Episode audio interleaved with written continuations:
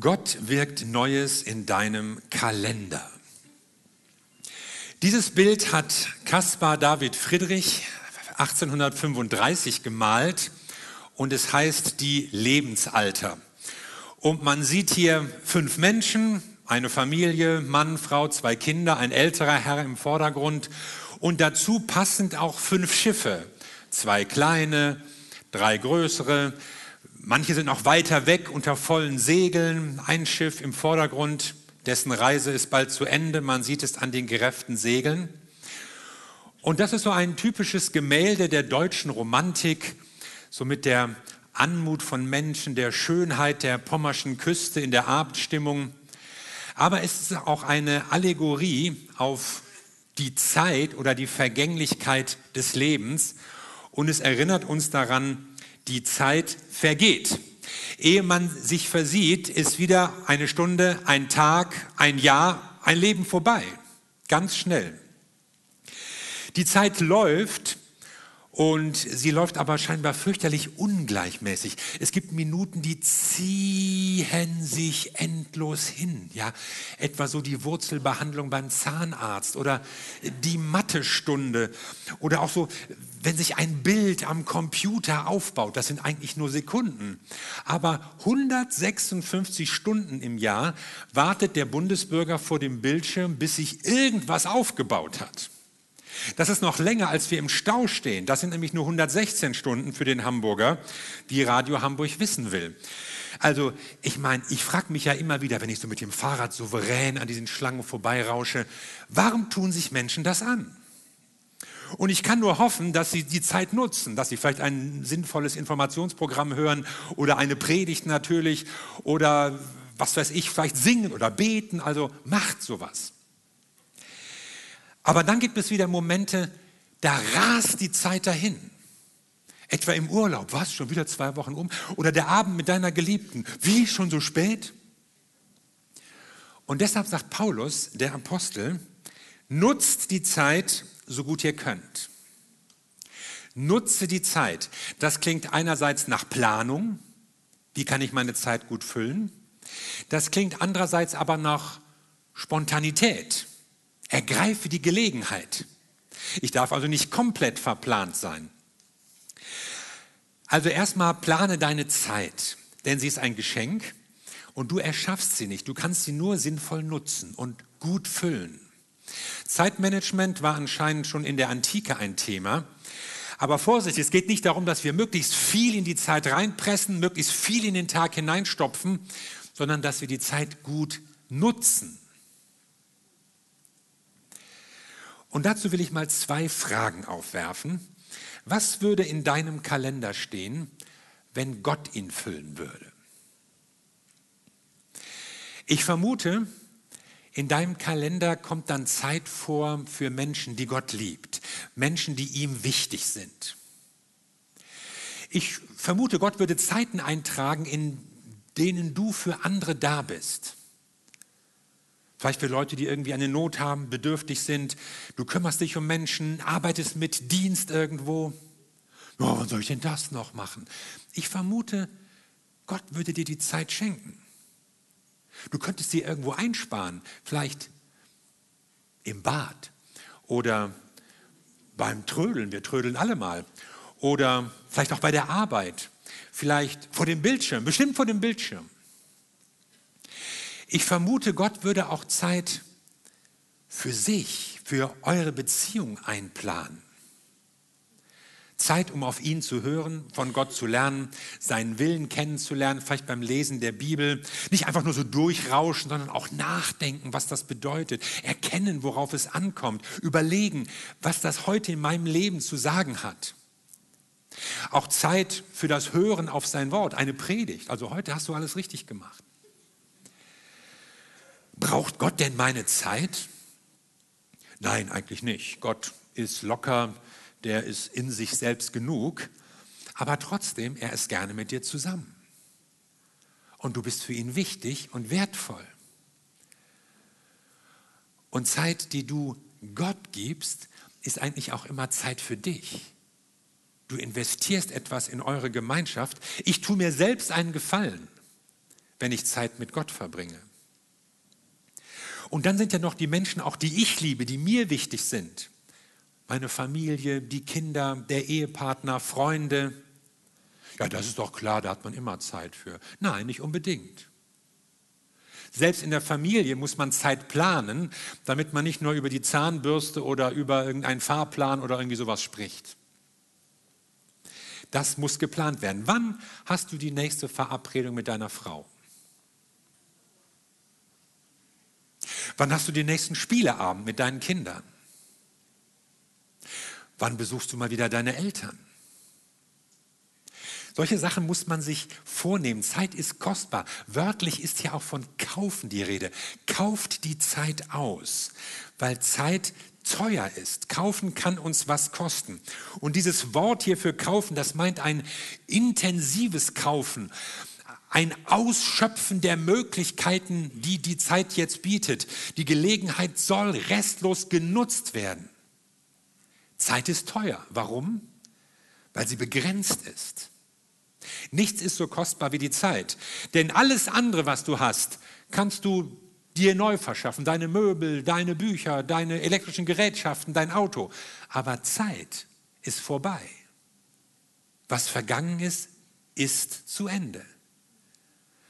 Das Kostbarste, was du einem Menschen geben kannst, ist deine Zeit. Es ist nicht zu wenig Zeit, die wir haben, es ist zu viel Zeit, die wir nicht nutzen sagt der Philosoph Seneca, dem man ja auch eine gewisse Nähe zu Paulus nachsagt. Also plane deine Zeit, denn sie ist begrenzt und kostbar. Und die zweite Frage, die ich aufgreifen möchte, ist, was würde nicht mehr in deinem Kalender stehen, wenn Gott ihn schreiben würde? Denn zur Zeitplanung gehört auch Zeitfresser zu erkennen und zu eliminieren. Mir fallen da vor allen Dingen Medien ein. Soziale Medien, manchmal sollte man eher sagen asoziale Medien. Wie wichtig ist das wirklich? Was man da alles so liest und schreibt und postet. Oder, oder solche, diese YouTube-Filmchen, habt ihr bestimmt auch schon entdeckt, ja? Früher guckte man ja einen Spielfilm und dann kam irgendwann der Abspann, dann war man auch schon müde. Aber bei YouTube, da ist immer noch rechts so die, die Angebote für eine neue Filmsequenz für ein neues Filmchen alles sieht immer noch ein bisschen spannender, ein bisschen aufregender, ein bisschen interessanter aus und man ist natürlich neugierig, ja? Und so kann man endlos klicken und will gar nicht mehr aufhören. Da kann auch Zeit gespart werden, glaube ich. Für manche ist es vielleicht ein Übermaß an Arbeit. Vielleicht ein Perfektionsdrang, das muss ich hinkriegen, so und so muss das laufen. Ein Karrieredruck. Besprich doch diese Fragen mal mit Gott. Geh deinen Kalender mal mit ihm durch. Ich glaube, er würde manches reinschreiben und er würde manches streichen.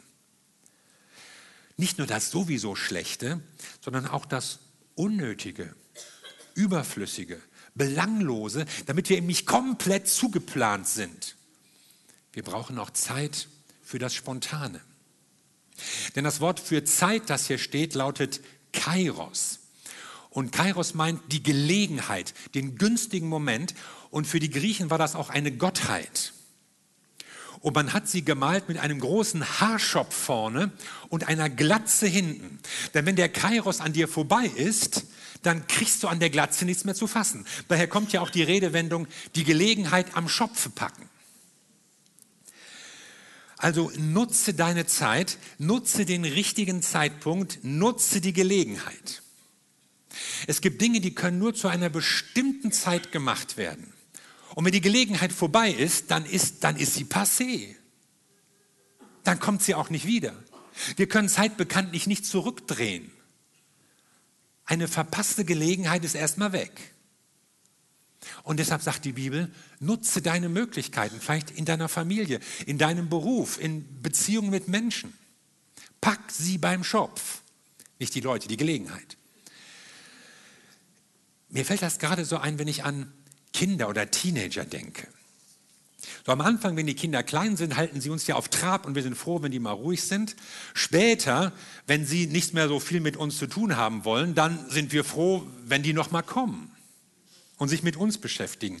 Als unsere beiden Großen in das Alter kamen, wo sie nicht mehr so viel mit uns zu tun haben wollten oder nicht mehr so viel Zeit hatten, da haben wir dann zwei neue Kinder gekriegt. Und jetzt sind, sind die beiden so in dem Alter, wo sie Selbstständige werden und wir überlegen jetzt, was wir machen. Kinder sind ja spontan, so Sie, sie leben im Jetzt. Ich, ich genieße das so, Kinder beim Spielen zu beobachten, so diese Hingabe an den Augenblick, ja, so alles vergessen und sich einfach freuen, dass jetzt was Schönes, was Lustiges läuft.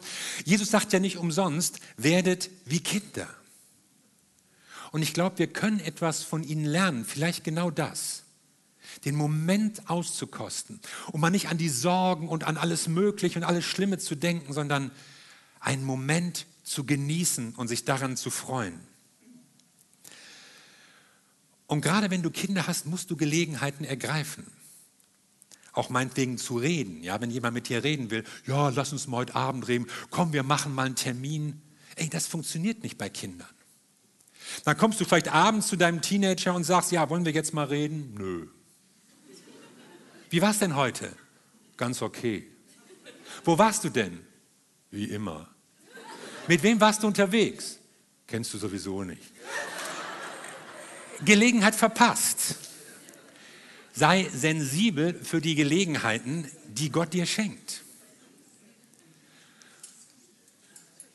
Und oft sagen wir zu unseren Kindern, ja, ich muss los, ich habe jetzt die Arbeit. Ja, und das ist ja auch irgendwie so. Ja, manchmal, der Kairos ist da, aber der Kronos läuft weiter.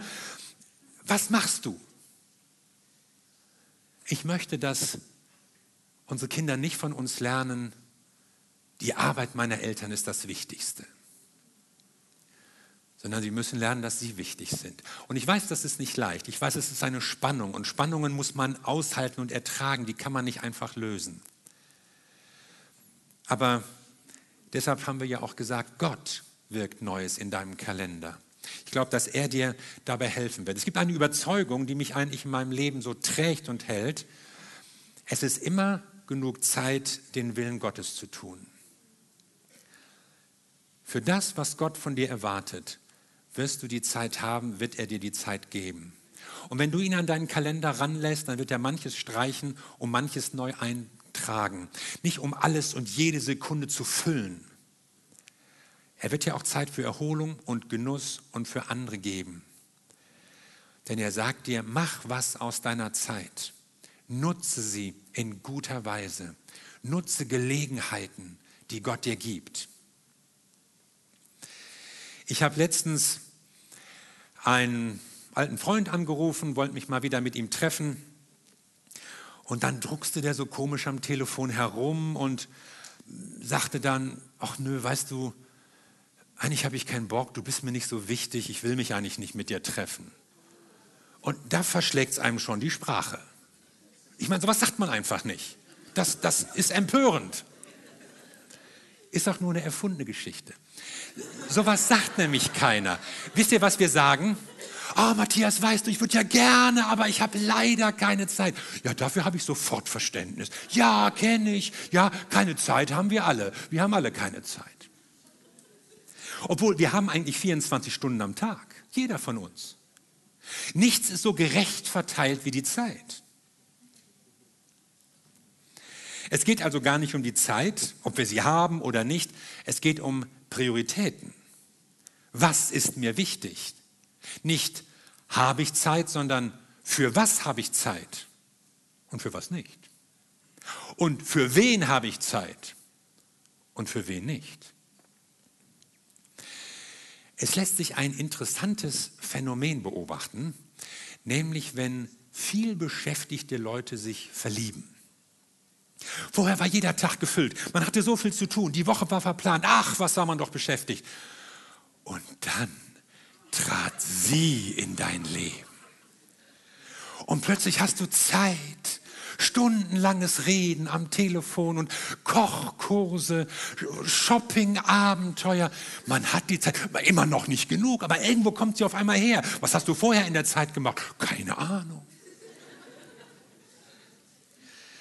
Also Zeit haben oder nicht, es ist eine Frage der Priorität. Aber andererseits beobachte ich eben auch, da gibt es Dinge, die ich machen will, gerne machen möchte. Aber für die habe ich manchmal nur wenig Zeit, kaum Zeit, weil ich meine Zeit auch brauche, um alle möglichen anderen Dinge zu tun, die ich machen muss. Und vielleicht geht es dir auch so und du denkst, oh, das möchte ich ändern. Wie gewinne ich Zeit? Wie kann ich Zeit gut einteilen? Plane deine Zeit, sagt Paulus, nutze die Gelegenheiten, aber vorher, vor diesem Vers steht, achtet genau darauf, wie ihr lebt. Nicht wie Unwissende, sondern wie weise Menschen. Dann kommt dieser Satz, nutzt die Zeit so gut ihr könnt. Und danach geht es weiter, begreift, was der Herr von euch will. Es geht also darum, dass du gute Entscheidungen triffst. Es geht nicht nur um deinen Kalender, was ist drin, was muss raus. Es geht darum, triff gute Entscheidungen. Und du musst ihn irgendwie durchforsten, aber du musst vor allen Dingen wissen, wie erkenne ich eine gute Entscheidung. Es gibt nämlich zwei Richtungen, die weisen und die unweisen Entscheidungen. Und deshalb sagt Paulus, achte drauf, sieh nun genau zu, akribisch. Und das ist laut Duden höchst gründlich, äußerst sorgfältig. Und warum sage ich akribisch? Weil genau dieses Wort hier im Griechischen steht, akribos, das kommt ursprünglich von Spitze, von dem Wort für Spitze und Höhe. Und man könnte mit anderen Worten sagen, so den Nagel auf den Kopf treffen. Also stell dir vor, du musst nageln. Ich habe euch extra mal ein paar Nägel mitgebracht und einen dicken Hammer, damit man das auch von hinten einigermaßen sehen kann. Und du musst den also ansetzen und dann möglichst treffen. Und wenn du nicht triffst, dann wird der Nagel krumm und schief und schräg. Dann musst du ihn wieder zurecht biegen und dann musst du es nochmal versuchen und es ist schwierig. Und das ist im Leben nicht einfach.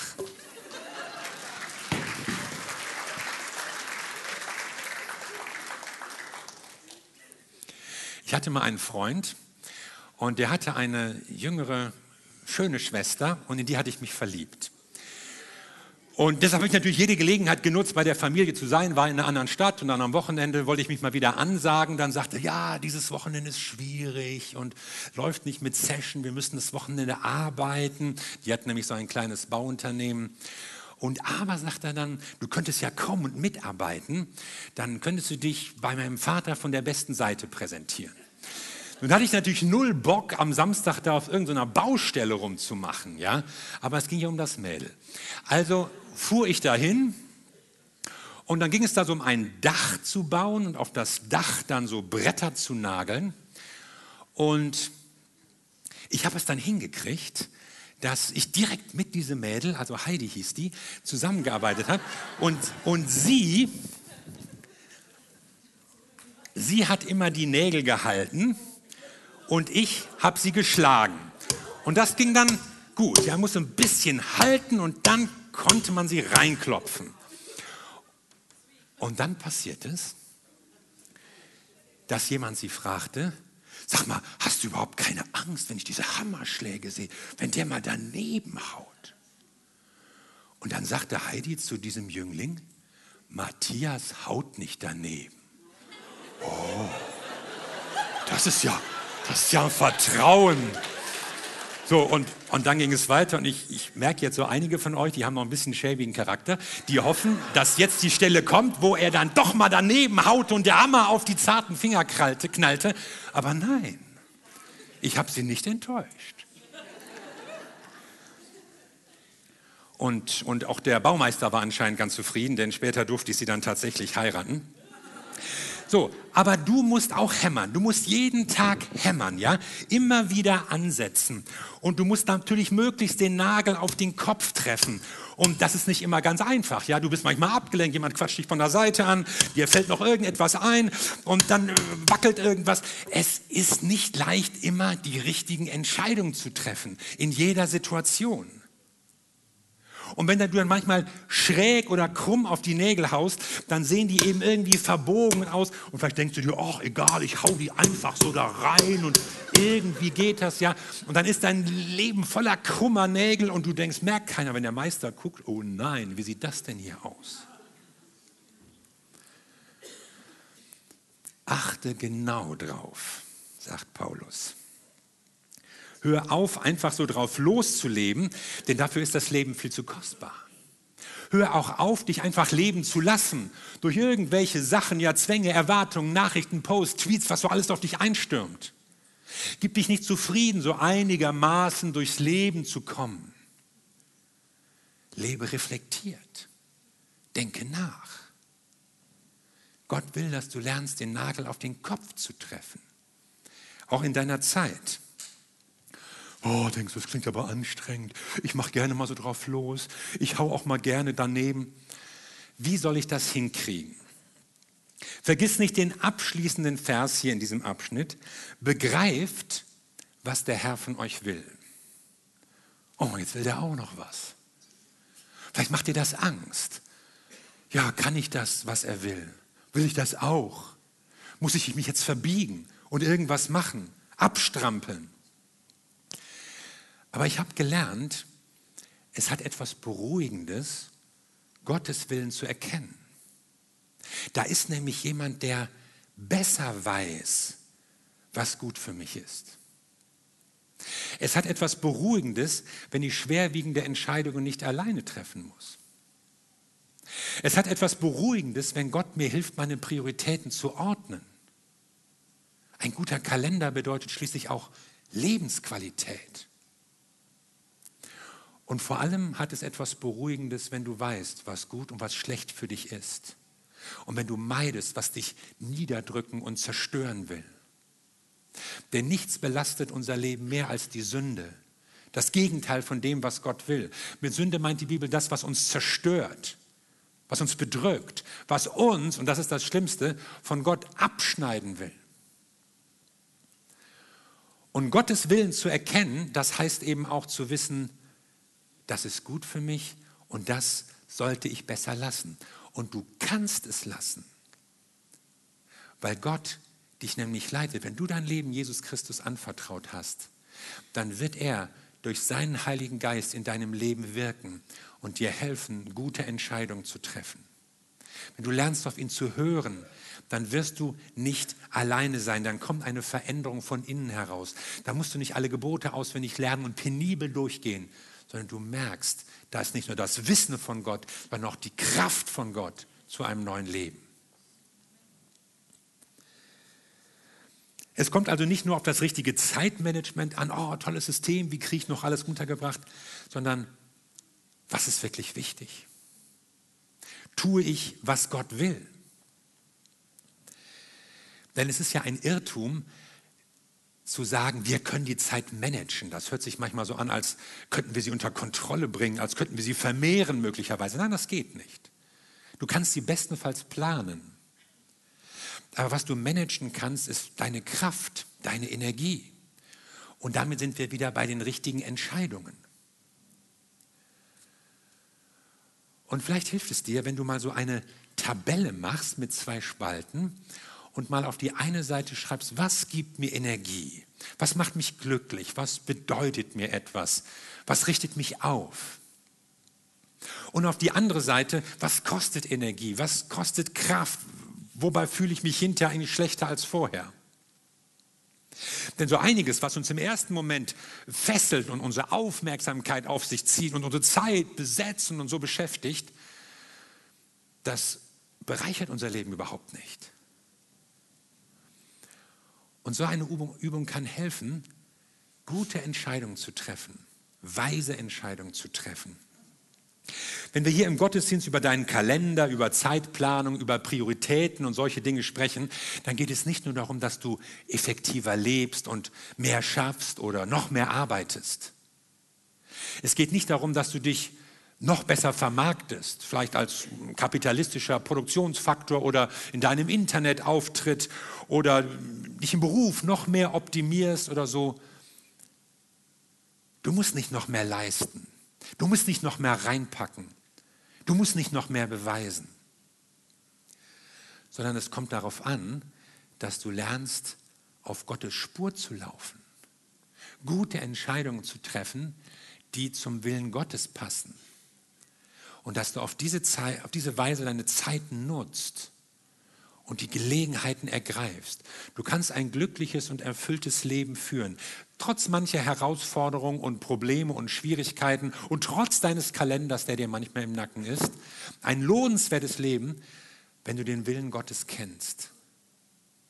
Und wenn du ihn mehr und mehr verstehst und in deinem Leben anwendest. Und deshalb will ich dir sagen, mach seine Prioritäten zu deinen Prioritäten. Mach für dich wichtig, was für Gott wichtig ist. Sieh akribisch zu, genau und gründlich, wie du Entscheidungen triffst. Und dann wird der Kalender auch dein Freund werden, weil du Zeit hast, was nicht nur dir, sondern auch Gott wichtig ist. Möge Gott dir dabei helfen. Amen. Lass uns zusammen beten.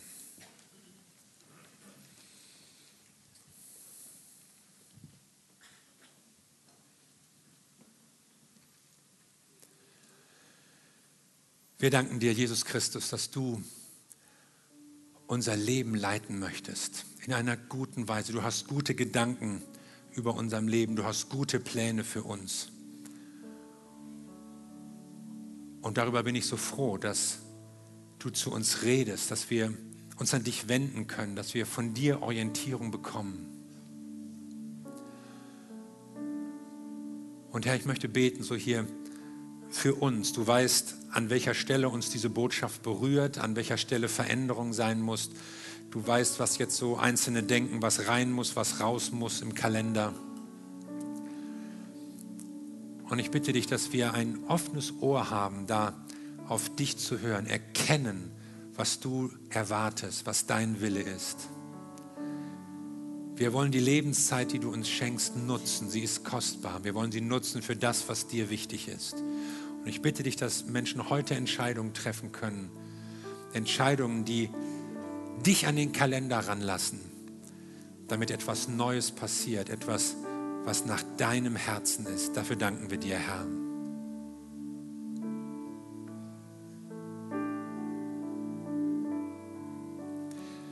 Vielleicht ist dir schon was eingefallen beim Zuhören, wenn du so an deinen Kalender, deinen Zeitplan denkst. Vielleicht hast du auch schon manches versucht, versucht und denkst, oh, es klappt sowieso nicht und schwierig und ich muss ja hier und ich mache da und so.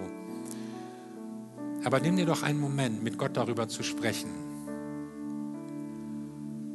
Und rechne damit, dass Gott dir hilft, deinen Kalender gut zu orten und auszurichten nach dem, was ihm wichtig ist und was für dich auch gut ist. Lass uns doch noch so einen Moment im persönlichen Gebet nutzen.